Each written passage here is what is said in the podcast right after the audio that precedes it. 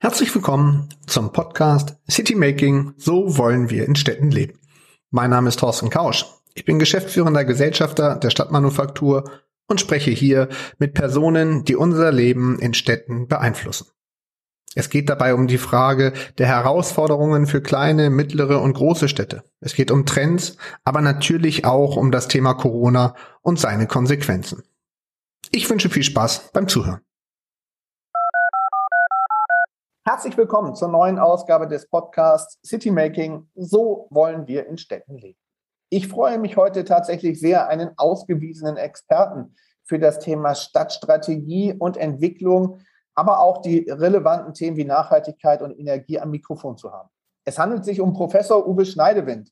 Er war jahrelanger wissenschaftlicher Geschäftsführer des anerkannten Wuppertal-Instituts für Klima, Umwelt und Energie. Seit November 2020, also vor knapp einem Jahr, wurde er zum Oberbürgermeister der Stadt Wuppertal gewählt und interpretiert diese Rolle gestalterisch im Sinne seiner Stadt. Lieber Herr Oberbürgermeister, sehr schön, dass Sie sich Zeit nehmen. Es freut uns sehr. Ja, vielen Dank, freue mich auch. Hm. Lassen Sie uns ein bisschen helfen. Sie haben ja sozusagen viel ähm, äh, Insights jetzt, jetzt sozusagen dann seit einem Jahr in der Politik, aber vorher sozusagen aus der Perspektive eines kritischen Begleiters. Ähm, wie sind Sie zu der Person geworden, die Sie heute sind? Also was ist sozusagen, was sind die Eckpunkte Ihrer Vita? Ähm, wo kann man einsteigen bei Ihnen? Ja, also ich glaube, was mich immer äh, angetrieben hat, äh, ist so die Frage Veränderung, Transformation. Ich bin ja ursprünglich mal ähm, mit einem Betriebswirtschaftsstudium gestartet, weil mich Managementprozesse interessiert haben. Und äh, dann kam eben zum Ende des Studiums in der Frage, ja, wofür setzt du eigentlich so ein Instrumentarium ein? Äh, das war so Ende der 80er, Anfang der 90er Jahre, diese Diskussion um nachhaltige Entwicklung. Ne? Also dieser Brundtland-Report, Our Coming Future, war damals ja so ein zentraler Kompass, der mich äh, extrem geprägt hat.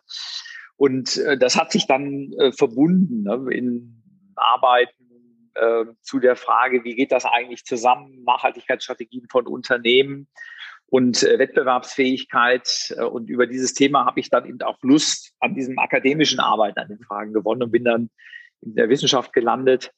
War dann eine ganze Zeit äh, erst an der Uni St. Gallen, dann Professor an der Uni Oldenburg. Und da kam dann aber wieder dieses Management-Gehen raus. Also ich das Gefühl hatte, auch Wissenschaftsorganisationen an sich müssen eigentlich sich in einer ganz anderen Form mit diesen Herausforderungen auseinandersetzen. War dann zeitlang Uni-Präsident in Oldenburg und bin dann in 2010 zum äh, Präsidenten des Wuppertal-Institutes geworden. Und das war ja genau in dieser Schnittstelle von man leitet ähm, so ein ja, eigentlich Art mittelständisches Forschungsunternehmen, 250 Mitarbeiter, Mitarbeiter, die ähm, dann sehr, sehr Politik und auch wirtschaftsnah beraten und ist in der andere, auf der anderen Seite natürlich weiterhin in der wissenschaftlichen Rolle unterwegs. Und in, am Wuppertal-Institut haben wir viel zu Städten gearbeitet, weil sich in der Nachhaltigkeitsdebatte in den letzten 20 Jahren immer mehr herausstellt, Städte sind eigentlich die Orte, wo die ganzen Herausforderungen zusammenkommen, aber wo auch dieser Esprit des Wandels entsteht. Ne? Also wo die kulturellen, die kreativen Milieus sind, die Geschäftsmodelle entstehen. Und damit werden Städte eben zu Kulminationspunkten. Und das hat eben dazu geführt, dass wir nicht nur überall in der Welt viel mit Städten gearbeitet haben, sondern uns sehr, sehr stark auch in Wuppertal, in unserer Heimatstadt als mhm. Institut eingebracht haben. Und dadurch sind dann einfach sehr viele lebensweltliche Bezüge entstanden. Und irgendwann fragten mich dann mal zwei Parteien der Stadt, wie könnten Sie sich denn nicht sogar vorstellen, Oberbürgermeister dieser Stadt zu werden?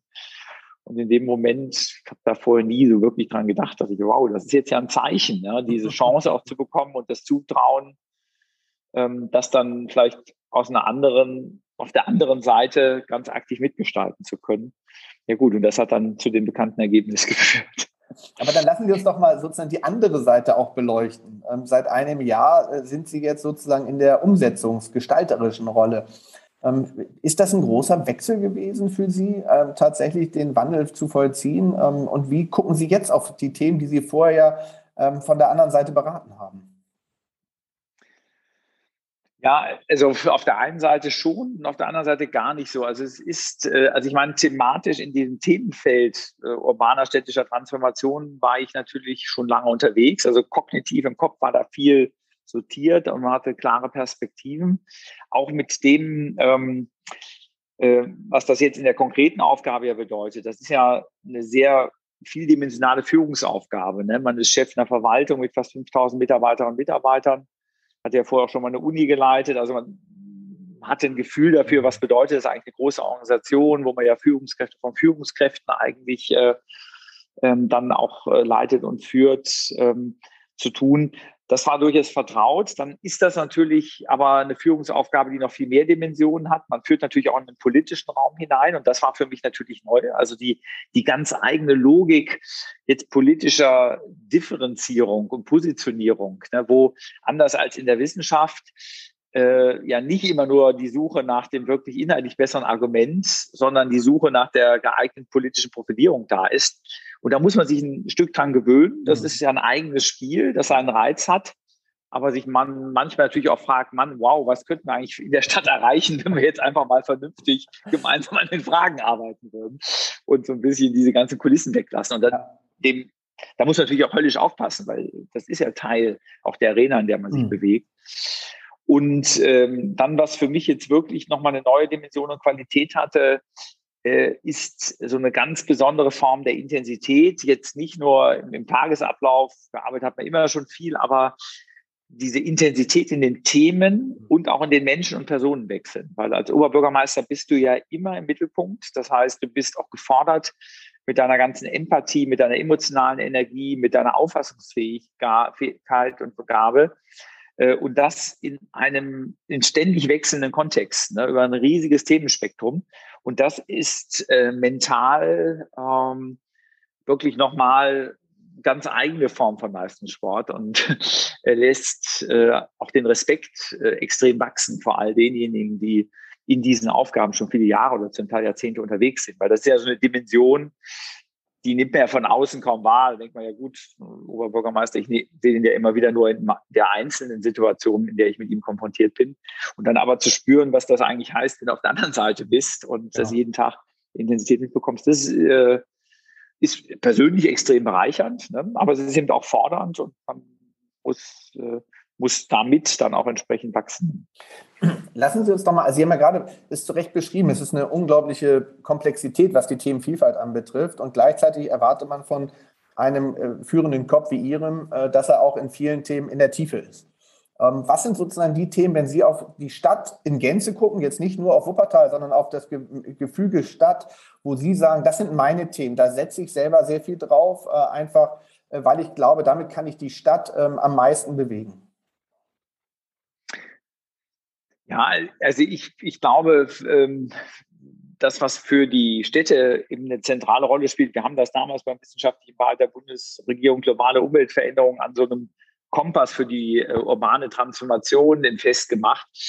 Und das war so eine Dreiheit, äh, wir haben das genannt, Nachhaltigkeit, Teilhabe, Eigenart. Also Teilhabe, und das ist ja, da ist der städtische Raum ja ganz zentral. Das ist die ähm, gesellschaftliche Teilhabe, diese zum Teil Wuppertal ja ganz besonders äußerst diversen Stadtgesellschaften, dafür zu sorgen, dass die nicht auseinanderfliegen, dass in aller Unterschiedlichkeit und Verschiedenheit der Menschen, die in so einer Stadt leben, eben integratives Momentum bleibt. Ne? Und an dem Ort, wo man ja gemeinsam äh, sich immer wieder begegnet, ob in der Schwebebahn, in den Innenstädten, auch in, in der Stadt, ähm, es ist aber über diese gesellschaftliche Teilhabe hinaus natürlich eine ökonomische Teilhabe, ne? also Entwicklungschancen auch zu geben. Äh, und dann natürlich auch eine, eine, politische Teilhabe, jetzt nicht nur im Sinne jetzt klassischen politischen Engagements, sondern bürgerschaftlichen, ehrenamtlichen, ehrenamtlichen Engagements, weil das ja die Städte vorantreibt. Also dieses Organisieren von Teilhabe in zum Teil ja immer weiter auseinander divergierenden äh, Gesellschaften, das ist eine Schlüsselaufgabe für jede Stadt. Ne? Und unter Nachhaltigkeit, da kommen dann eben diese ganzen jetzt neuen Herausforderungen hinzu. Ne? Was heißt der Klimawandel sowohl im Hinblick auf den Beitrag, den Städte leisten können und müssen dazu, als auch den Umgang mit den Klimafolgen. Wir haben das jetzt während der Flutereignisse auch wieder gemerkt. Also wie schaffe ich jetzt eigentlich eine Stadt so zu bauen, dass sie eben nicht nur für die heutige Generation diese Teilhabe und einen äh, Lebensraum ermöglicht, sondern ähm, auch den Beitrag dazu leistet, dass es auch für künftige Generationen möglich ist. Und da sind die Städte einfach von einer Schlüsselbedeutung, ne? weil hier mhm. die, der größte Teil der Klimaemissionen entsteht und aber auch ganz viele Lösungsbeiträge erarbeitet werden können. Und dann hatten wir diese dritte Dimension beim BWGU der Eigenart. Und das ist sozusagen ja dieses Identitätsmomentum, ne? weil Stadt ist ja mehr als nur ein Versorgungsraum mhm. und so einer, wo man dann seine Pflichten für die künftigen Generationen ähm, ähm, erfüllt, sondern eine Stadt ist ein Identifikationsraum, ist ein Identitätsraum, ist ein Raum in de, auch der ganz persönlichen Sinngebung. Ne?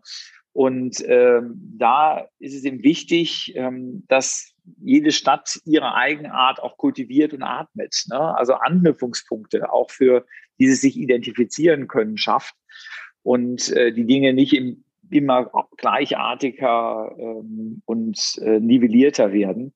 Weil darüber leistet man dann letztlich auch eine wichtige Motivationskraft in die anderen beiden Bereiche. Also insofern ist dieser Kompass, der, den ich sozusagen aus meinem wissenschaftlichen Arbeiten mit rübergenommen habe, durchaus auch jetzt handlungsleitend für das, was man in der neuen Rolle macht. Da ergeben sich ja viele Nachfragen, die ich sozusagen mal sukzessive auf, aufgreife. Ähm, fangen wir mal bei dem ersten Bild von Ihnen an, was die und was die Herausforderungen der Städte anbetrifft. Ähm, wie, wie, sehen Sie die Herausforderungen, auch im Sinne, Sie haben das ja gerade skizziert, äh, wir haben jetzt die ganze Flutkatastrophen, äh, Konsequenzen des Klimawandels vor uns, beziehungsweise ähm, die Herausforderungen liegen ja auf der Hand, aber die Frage der Lösung ist ja noch eine. Ähm, ist das Bewusstsein da tatsächlich in der Breite aus Ihrer Sicht gegeben, dass das die größte Herausforderung für die Städte ist, mit dem Thema Klima auch tatsächlich in Lösungen zu kommen? Ist das eine breite Diskussion? Ähm, und die zweite Frage, die daran anschließt, wie lässt sich das koppeln mit der Wirtschaftlichkeit?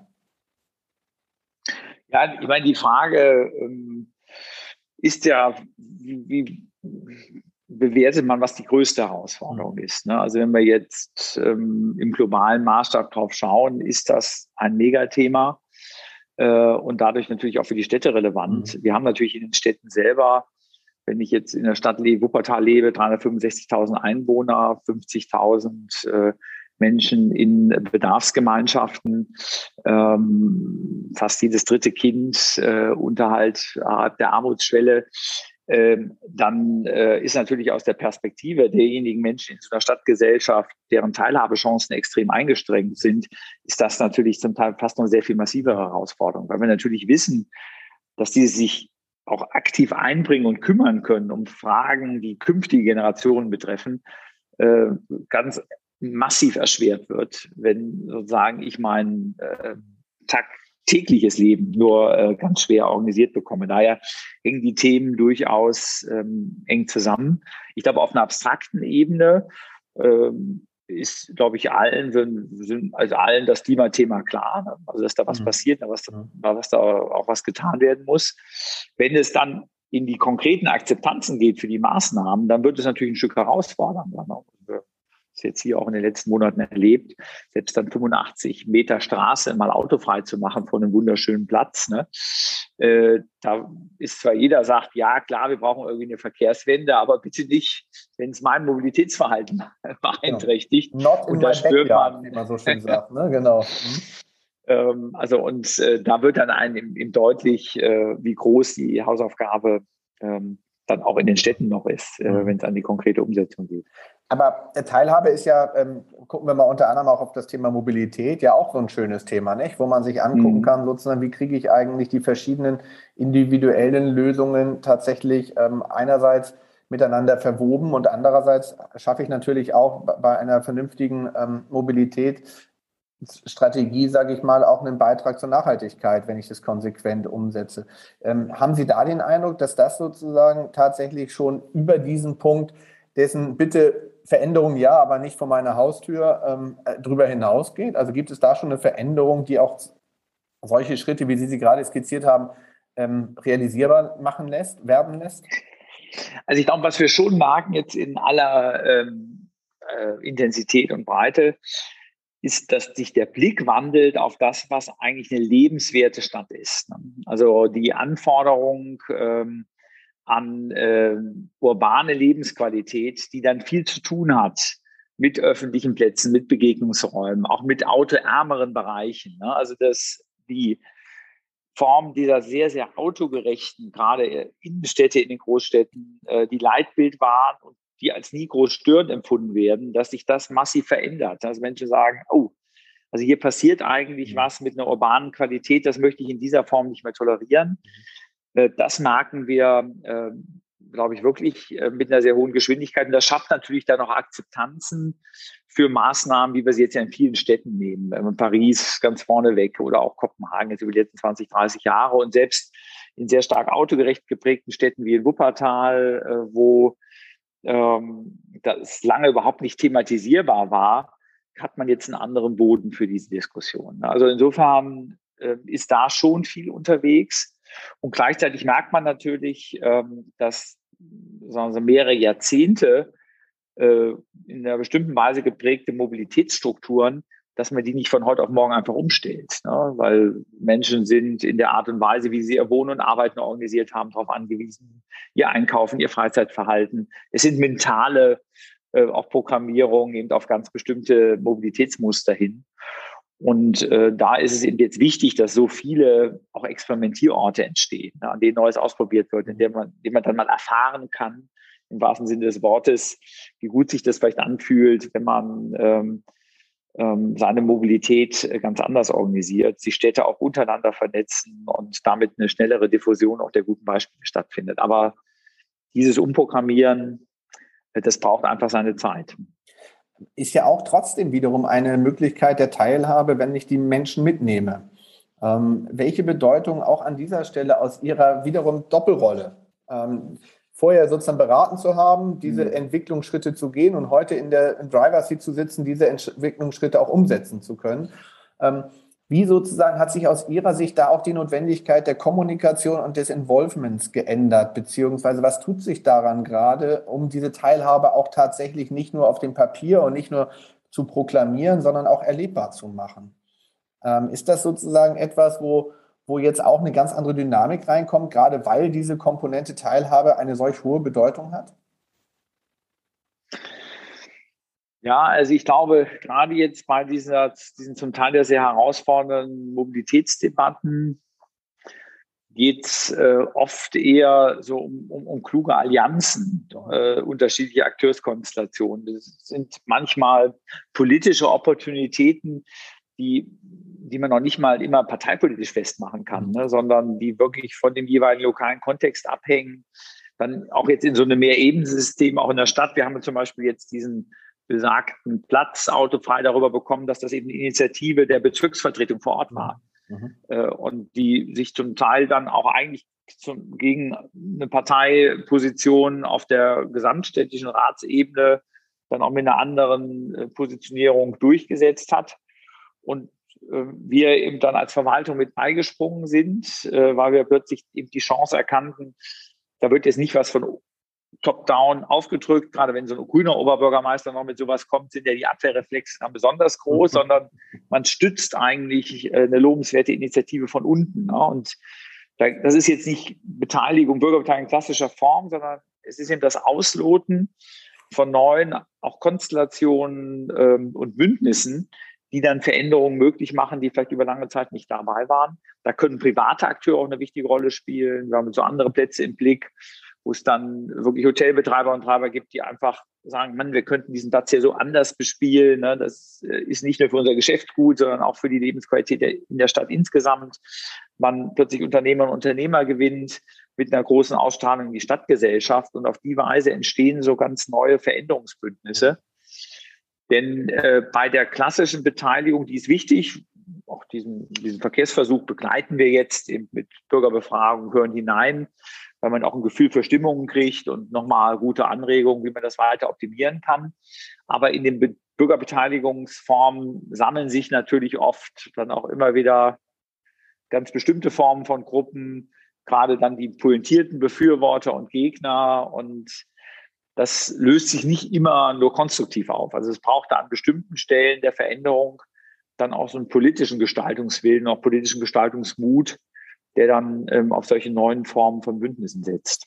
Ja, aber das, was Sie gerade skizziert haben, ist ja eine sehr spannende Entwicklung, finde ich. Wir haben die formellen Beteiligungsformate, wo meistens die zu Wort kommen, sage ich mal, die immer schon in einer Stadtgesellschaft zu Wort gekommen sind, mhm. beziehungsweise die auch dafür geübt sind, sich in dieser Art und Weise einzubringen. Aber das, was wir ja gerade erleben, ist ja genau diese Art von Teilhabe, diese Co-Kreation, wenn man es mal wirklich so nimmt, die an sich viel mehr bottom-up passiert und in viel informelleren Strukturen auch stattfindet.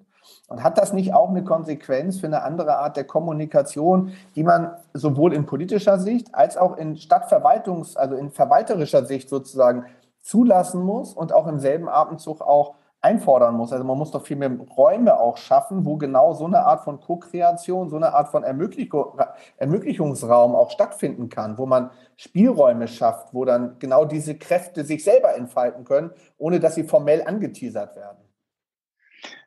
Ja, absolut. Das, und ähm, weil das ja auch so ein Stück dann oft über formale Zuständigkeiten hinausgeht. Es braucht andere Vertrauensräume. Ne? Es braucht auch den Mut, ähm, so in diese Grenzbereiche hineinzugehen. Ähm, und ja, einfach so auch so ein Stück, so, das ist fast ja so eine Art institutionelles Surfen. Ne? Also du mhm. selber ja auch sagen wir, wissenschaftlich viel so zu dieser Bedeutung von Strukturen gearbeitet. Und Strukturen haben ja immer beides. Ne? Strukturen können extrem erdrückend sein und gerade im, im, öffentlichen Bereich, in so einer Verwaltung, du kannst ja über Strukturen ganz, ganz viel verhindern. Strukturen sind aber natürlich auch immer wieder ermöglichend. Ne? Und wenn man sie in neuer Form aufeinander bezieht und das braucht so etwas, wir haben das ja am Wuppertal-Institut damals Zukunftskunst genannt. Also ich oft auch mit, mit solchen Bildern auch arbeite. Wir sind ja hier in Wuppertal-Tanzstadt als Oberbürgermeister bist du ja zum Teil auch so eine Art Choreograf, ne? ähm, so im Pina Bauschen Sinne. Ne? Du hast ganz viele Tänzerinnen und Tänzer, die haben ihre Möglichkeiten, ihre Ausdrucksformen. Und es geht darum, mit ihnen gemeinsam in der Choreografie dieses Potenzial zu heben, das in ihnen, aber vielleicht auch in so einer Stadt insgesamt jetzt, äh, steckt. Und das hat dann plötzlich viel mit, mit Energien, mit Ästhetik zu tun äh, und löst sich eigentlich jetzt nur von der formalen Fähigkeit, äh, der einzelnen Tänzerinnen und Tänzer, was dann vielleicht die Durchsetzungsmöglichkeiten eines einzelnen Dezernates sind. Ne? Und das ist, man bewegt sich da plötzlich in einem ganz anderen ähm, auch Gestaltungsraum. Ne? Und ich glaube, die Kunst ist es eben, immer wieder Akteure zusammenzubringen, die diese Form des Denkens ähm, gerne annehmen und sich an der Energie erfreuen, die darüber äh, entsteht. Man stößt natürlich auch immer wieder auf Akteure, die das rausreißt aus ihren Komfortzonen, aus den Sicherheitsbereichen, wo man dann auch sehen muss, dass nicht allein dadurch ähm, Blockaden entstehen. Wenn man merkt, oh, was ist das denn jetzt? Das geht, hat ja überhaupt nichts mit Zuständigkeit zu tun. Dachte das überhaupt? Ne? Kann man das eigentlich so machen? Ne? Ähm, und ähm, das gehört dann vermutlich auch mit zu so einer Zukunftskunst. Ne? Also auch diese retardierenden und blockierenden Momente in der Choreografie mitzudenken und sie in so eine Ästhetik mit einzubauen. Absolut. Also ähm, das finde ich ja sehr spannend, weil im Endeffekt reden wir wirklich ja über die, über die Kunst des Ermöglichens äh, in, in, Absolut, in, in ja. Strukturen und über Strukturen hinaus.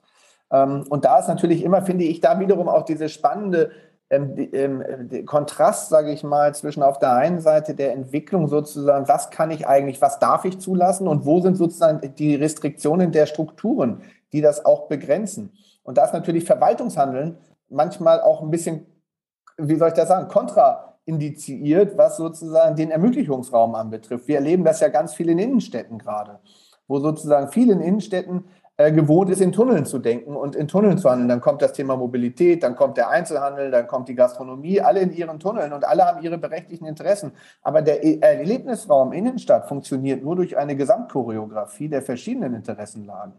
Und da ähm, finde ich ja auch Ihre Perspektive so spannend, weil Sie ja genau aus dieser Ermöglichungsperspektive des Kuratierens kommen, aber trotzdem in der Verwaltung häufig wahrscheinlich auch auf diese genau diese Strukturen wieder treffen, ähm, die das dann auch zu verhindern wissen. Wie gehen Sie damit um? Wie managen Sie das aus Ihrer Funktionalität und wie schaffen Sie das im Zusammenspiel mit der Gesamtstakeholderschaft der Innenstadt oder der Gesamtstadt, wenn man mal über eine Gesamtpositionierung redet?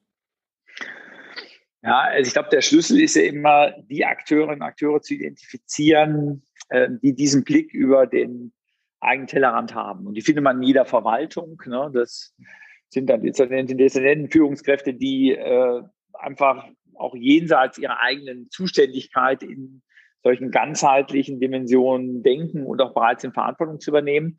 Und ähnlich ist das dann ja auf der anderen Seite auch der Fall. Ne? Also gerade bei den Innenstädten, ähm, da haben wir ja auch immer wieder einzelne Akteure und Akteure dann in solchen Organisationsformen wie den Interessensgemeinschaften oder diesen ISGs, wo dann wirklich auch über das eigene geschäftliche Interesse hinaus der Innenstadtraum als Ganzer gesehen wird.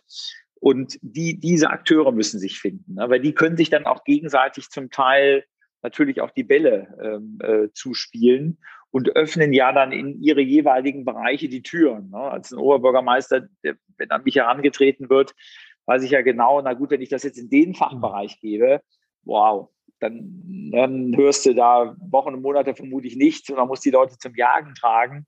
Aber wenn wir das spielen über das andere Dezernat, ne, wo jetzt der Dezernent sitzt, der auch genau weiß, an äh, welchen Fäden er ziehen muss und vielleicht sogar aus diesem Nachbardezernat die zwei, drei richtig agilen Leute mit einbindet, dann kann das richtig was werden. Und ähnlich ist es dann natürlich, wenn auf der Seite der Investoren, derjenigen, die die Einzelhandel und die anderen Angebote der Innenstadt betreiben, im Netzwerke da sind, passt mal auf, da machen wir euch jetzt eine, auch eine tolle Kommunikationsaktion, da gehen wir mal mit großen Berichten in die mhm. Zeitung, schaffen wir euch für Politik eine Kulisse, dass man dann auch leichter wieder Mehrheiten organisiert, dann kann sich das im gegenseitig verstärken. Aber man braucht das Bündnis derjenigen, die dann so einen Raum als Ganzes und in so einer gemeinsamen Verantwortung betrachten. Aber in der Regel finden die sich sehr schnell, weil die, weil die auch ähnlich ticken. Und dann ja, aber ich finde ja spannend sozusagen, was, können, was, was, was tut man sozusagen, um, um genau diese Leute zu aktivieren? Also das ist ja im Endeffekt immer meine Kernaussage, wenn wir über Stadtinszenierung, Stadtmarketing, Positionierung reden, geht es ja darum, eine Stadt in Gänze in Schwingung zu bringen. Dafür brauche ich ganz verschiedene mhm. Protagonisten. Und ähm, je nach Thema sozusagen sind es unterschiedliche. Aber diese Fragestellung, Sie sprachen auch davon, man muss diese in, zusammenbringen. Aber das ist ja manchmal kein Planungsprozess. Und das ist ja manchmal auch kein, kein wir, wir, wir laden mal alle ein und schauen, sondern es hat ja sehr viel mit, mit, mit Haltung zu tun und mit, dem, mit einem Raum, wie Sie selber sagten, Ermöglichungsraum, ja, so ein geschützter Ermöglichungsraum, wo man auch mal vielleicht Ding, über Dinge sprechen darf. Welchen Beitrag ähm, leistet, leisten Sie sozusagen, leistet die Stadt in, in der Art und Weise, was kann überhaupt eine Stadt dazu beitragen? Ist das nur Freiräume zu geben oder schaffen Sie auch selber Plattformen für solche Formen von Diskurs? Ja, das äh, muss man, glaube ich, im Einzelfall immer wieder beurteilen, ob es gut ist, äh, wenn der Oberbürgermeister die Plattform äh, schafft, weil ja immer sehr genau geschaut wird, äh, warum lädt der Oberbürgermeister diejenigen ein und mich nicht. Ne? Also es kann manchmal sehr viel klüger sein, äh, wenn jemand außerhalb dieses Politik- und Verwaltungssystems eigentlich mhm. der Convener ist, ne? Leute zusammenholt, ne? weil äh, dann besonders hohe Glaubwürdigkeit, Kompetenz da ist oder auch einfach nur ein Ambiente, das man zur Verfügung stellen kann. Absolut. Und dann in so eine Runde dann der Oberbürgermeister und noch drei, vier Schlüsselakteure aus der Verwaltung eingeladen werden. Mhm. Weil nach dem Motto, da, da kann dann sich niemand beschweren, denn wohin ich jetzt als Oberbürgermeister eingeladen werde und dann mit Leuten diskutiere, das äh, hat nicht den gleichen formalen Rechtfertigungsdrang, wie wenn ich ins Rathaus einlade. Mhm. Und das heißt ja, wieso der aus von dem Unternehmen war dabei und ich nicht. Äh, und ich Ihnen ja sagen kann, ja, du bist ja auch eine ziemlich uninspirierte Figur, darum habe ich dich nicht eingeladen. Und der andere, der kann auch etwas über anderen Tellerrand drüber denken, darum sitze ich mit ihm viel lieber zusammen. Dann kriege ich, kriege ich ein anderes Problem. Ne? Und äh, deswegen äh, kann man so, so ein Plattform-Building sehr unterschiedlich betreiben und äh, sollte das je nach, nach Situation und Opportunitäten dann auch machen. Und ich glaube, wenn man von Stadt zu Stadt schaut, findet sich das eben überall dann in unterschiedlichen Formen. Und dann ist es eben wichtig, auch gemeinsame Projekte in Angriff zu mhm. nehmen. Ich meine, da sind die Förderkulissen immer extrem hilfreich, wenn man sich auf ein sehr kreatives, ambitioniertes Projekt hin zusammentut und sich irgendwo bewirbt. Ich glaube, dieses Führen und Verändern von Städten und Organisationen über Wettbewerbe, weil man da so eine Kulisse schafft, sagt, ja Mann, lass uns es doch mal versuchen, das wäre. Und wenn dann aber die Auszeichnung von außen kommt, man plötzlich auch eine sehr viel stärkere Durchsetzungsfähigkeit nach innen hat, als wenn man das jetzt über einen normalen Prozess versucht hätte, auf den Weg zu bringen. Oder eben solche Orientierungs- und Leitprojekte, die helfen, Kräfte zu bündeln. Also wir sind jetzt zum Beispiel dabei, uns für eine Bundesgartenschau, die wir wirklich auch nach ganz neuen Dimensionen, was so Nachhaltigkeit und Mobilität angeht, Anfang der 30er Jahre organisieren wollen, zu bewerben. Mhm. Und das wäre dann so eine Bündelung, so ein Schaufenster, in das die Entwicklung der 20 Jahre münden. Ne? Und plötzlich hat man eine Plattform, äh, die dann ganz, ganz viele Aktivitäten aufeinander beziehen lässt. Mhm. Ne? Also so auch das, das kann eben helfen äh, bei so einer Plattformbildung. Absolut. Lassen Sie uns doch mal bitte einsteigen. Ähm, bewusst auch nochmal in das Thema Innenstadt, weil das ja doch eines mhm. ist, was gerade, äh, egal Land auf Land ab, ob Kiel oder Konstanz, alle diskutieren die Frage der Zukunft der Innenstadt. Wie ist Ihre Perspektive darauf? Ähm, alle sprechen von Erlebnisräumen und alle reden darüber, dass der Handel nicht mehr der alleinige Garant sein kann äh, für, die, für die Zukunftsfähigkeit und Attraktivität von Innenstadträumen. Ähm, wie würden Sie Ihre, ähm, Ihr Bild der Innenstadt zeichnen, der Zukunft? Was sozusagen macht die Innenstadt der Zukunft attraktiv und warum sollte man zukünftig in eine Innenstadt als Besucher kommen? Ja, ich meine, das ist ja wirklich interessant zu sehen, dass da die, die Vorstellung, auch die Überzeugung, wohin das geht, sehr stark konvergieren. Ne? Also ich, ich selber liebe ja eigentlich diese Formel, die äh, Anne Hidalgo in Paris mit der 15-Minuten-Stadt mhm. geprägt hat. Ne? Also äh, auch Innenstadtraum, erweiterter Innenstadtraum, in der innerhalb von 15 Fuß und Fahrradminuten, das Wohnen, das Arbeiten, das sich erholen, das sich unterhalten, ähm, die grundlegenden Dienstleistungsfunktionen, aber auch Kinderbetreuung, Gesundheitspflege möglich werden. Und äh, damit dann der Kern äh, Innenstadtbereich eigentlich sozusagen der gemeinwohlorientierte Austausch, Erlebnis, äh, und Qualitätsraum ist, mhm. der sich aber ähm, äh, verkehrstechnisch ähm, in einer unmittelbaren Nähe befindet. Wir als Wuppertal haben einfach diesen großen Vorteil. Wir sind ja so eine Stadt in der Tallage.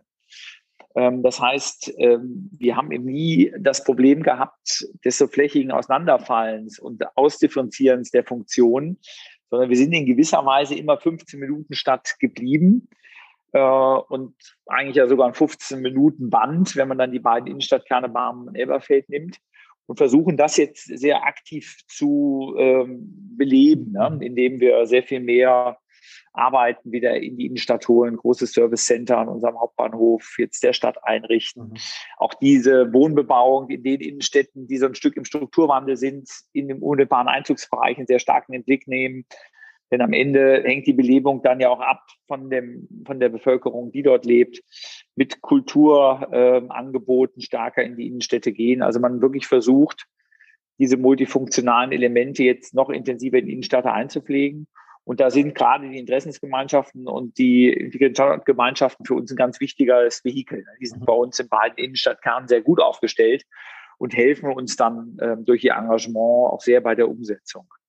In Anbetracht der Zeit noch eine letzte Frage, die ich mhm. Ihnen noch gerne stellen würde. Welche Rolle kriegt dabei der Raum, der sozusagen zwischen den verschiedenen Immobilien existiert? Also ähm, die öffentliche Fläche, der Platz. Ähm, wie nehmen Sie sozusagen dessen Bedeutung wahr und wie kriegt man es hin, da sozusagen, weil darauf spielt ja unterm Strich das Leben dann, da findet ja auch dann das Leben statt. Da findet das Leben am Tag statt, da findet aber auch das Leben im Optimalfall am Abend statt, wenn die Geschäfte schon geschlossen haben. Äh, vor allen Dingen, wenn man über Wohnnutzung dann und Durchmischung und Multifunktionalität nachdenkt, Kultur. Welche Rolle nimmt dieser Raum für Sie ein und wie kriegen Sie diesen aktiver gestaltet, genutzt vor allem? Ja, also ich, ich glaube, Plätze sind natürlich wirklich jetzt zentrale Strukturierungsräume ne, für äh, die Entwicklung der Städte. Und auch da hängt es ja wirklich davon ab, in welchem Teil ähm, Innenstadtgebiet ich mich äh, bewege, äh, weil in den Plätzen sich ja ganz viele Funktionen bündeln. Ne? Zunehmend diese Frage Klimaanpassung, ne? Schwammstadt, also sagen, dass das Grün im Park wird zentral. Ähm, du musst natürlich Platzgestaltung immer unter Sicherheitsaspekten auch sehen, ne? weil es ist ja nicht alles nur Müllabü, was auf urbanen und städtischen Plätzen äh, auch passiert ähm, dann kommen diese äh, Plätze auch als Orte für so Mobilitätsschnittstellen mhm. ähm, an Bedeutung hinzu. Und äh, dann ist immer die große Frage, die Bespielung über die Gastronomie und wo, welchen, welcher nicht kommerzielle Anteil, wie bringe ich das gut äh, in eine Mischung? Also insofern ist Platzdesign vermutlich eine der, der spannendsten Stadtentwicklungsaufgaben, ne, die sehr, sehr genau mhm. die Mikrofaktoren vor Ort und das Netzwerk der Plätze die ich eigentlich in so einem erweiterten Innenstadtbereich habe, im Blick hat. Aber wir entwickeln vermutlich unsere Innenstädte, und da bin ich ganz bei Ihnen, sehr, sehr stark äh, in Zukunft äh, noch intensiver über die Plätze ne, und kluge, kluge Platzgestaltung. Ja, wir sprechen da ja immer sozusagen von der DNA der einzelnen Plätze und, den, und der Fragestellung, welchen Charakter hat der Platz. Und dann kommen wieder die Akteure, die Anwohner, die unmittelbar den Nutzen des Platzes für sich auch. Dann sind wir wieder bei der Teilhabe, tatsächlich stärker an den Mittelbund ziehen und dann im Zusammenspiel mit anderen Plätzen wird daraus eine Gesamterzählgeschichte, glaube ich. Ich glaube, so ist das schon sehr spannend, was ich da tun kann. Ich sage ganz, ganz herzlichen Dank. Es waren ganz spannende 30 Minuten, die wir jetzt hier schnell miteinander diskutieren konnten, lieber Herr Schneidewind.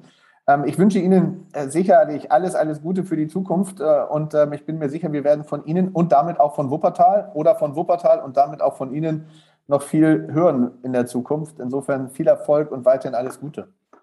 Ganz lieben Dank. Hat Spaß gemacht.